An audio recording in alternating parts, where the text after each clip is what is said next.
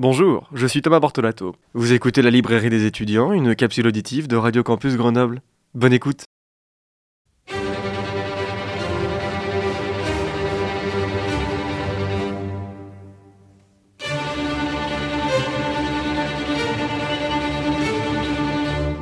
Eh bien bonjour, bonjour à toutes et à tous. Je suis très heureux de vous retrouver aujourd'hui pour cette nouvelle et dernière chronique de la librairie des étudiants l'année 2023.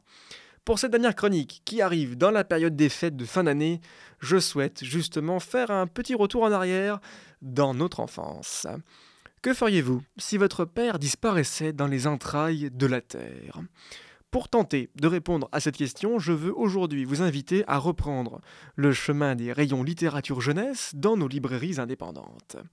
Notre livre du jour, il s'intitule Tunnel et il est signé par quatre mains, celles de Roderick Gordon et Brian Williams, deux auteurs britanniques. Ce premier livre, qui est suivi par les cinq autres tomes formant la saga Tunnel, est publié en format poche par Michel Lafont-Poche depuis juin 2012. Amis lecteurs et lectrices, sortez vos marque-pages des profondeurs, nous partons aujourd'hui pour les entrailles de la Terre. Un coup de pioche. Aujourd'hui encore, le docteur Burroughs et son fils, Will, sont en train de creuser des galeries souterraines. Dans les quartiers reculés de Londres, les deux hommes ne sont pas dérangés dans leurs travaux secrets. Un coup de pioche. Sous terre, ils veillent chacun leur tour à assurer leur progression, entre coups de pioche et boiseries, pour consolider leur passage. Un coup de pioche. Le métal résonne avec quelque chose d'autre. Ils ont enfin trouvé ce qu'ils cherchaient. La nuit est suffisamment avancée pour que les deux hommes décident de remonter à la surface chez eux. Le lendemain, Will, accompagné cette fois-ci de son ami Chester, va frimer pour lui faire croire que tout ce qu'il voit, ces galeries, eh bien c'est bien lui, Will, qui les a construites. Avec son ami, ils vont découvrir une autre salle, un autre lieu que son père n'avait pas encore cartographié.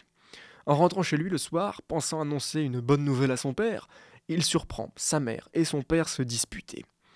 Au petit matin, son père a disparu. Inquiet, il préviendra la police pour signaler sa disparition. Devant le manque d'entrain des policiers, Will, accompagné de Chester, décide de mener leur propre enquête pour retrouver la trace du docteur Burroughs. Un soir, après avoir épluché tous les carnets du docteur, ils trouveront dans la cave de la maison, qui fait aussi office de bureau au docteur Burroughs, une entrée secrète derrière une grande armoire. D'abord troublés, les deux jeunes amis vont monter une expédition et traverser les galeries souterraines. Au milieu de l'immense grotte où ils arrivent, une lourde porte de métal se dresse devant eux. Verrouillée, prise dans la roche. Après avoir forcé le mécanisme, les deux jeunes amis ouvrent la porte et vont aller au-delà.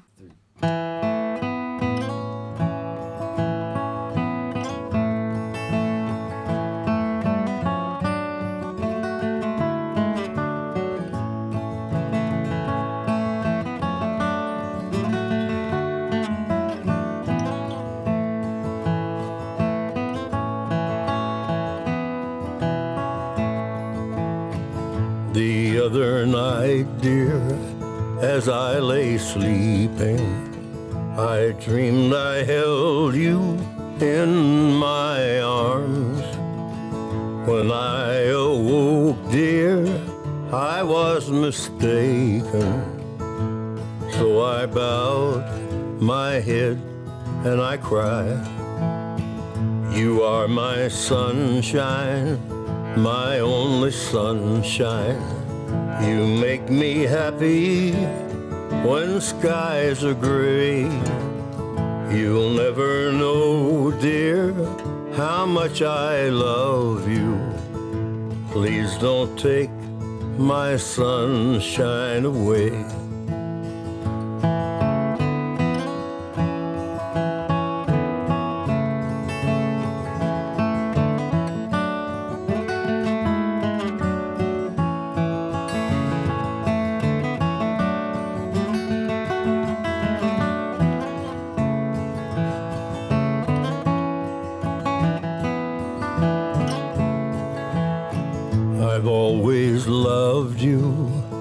And made you happy, and nothing else could come between.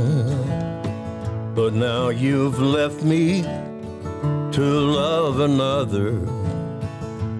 You have shattered all of my dreams. You are my sunshine, my only sunshine. You make me happy when skies are gray. You'll never know, dear, how much I love you. Please don't take my sunshine away.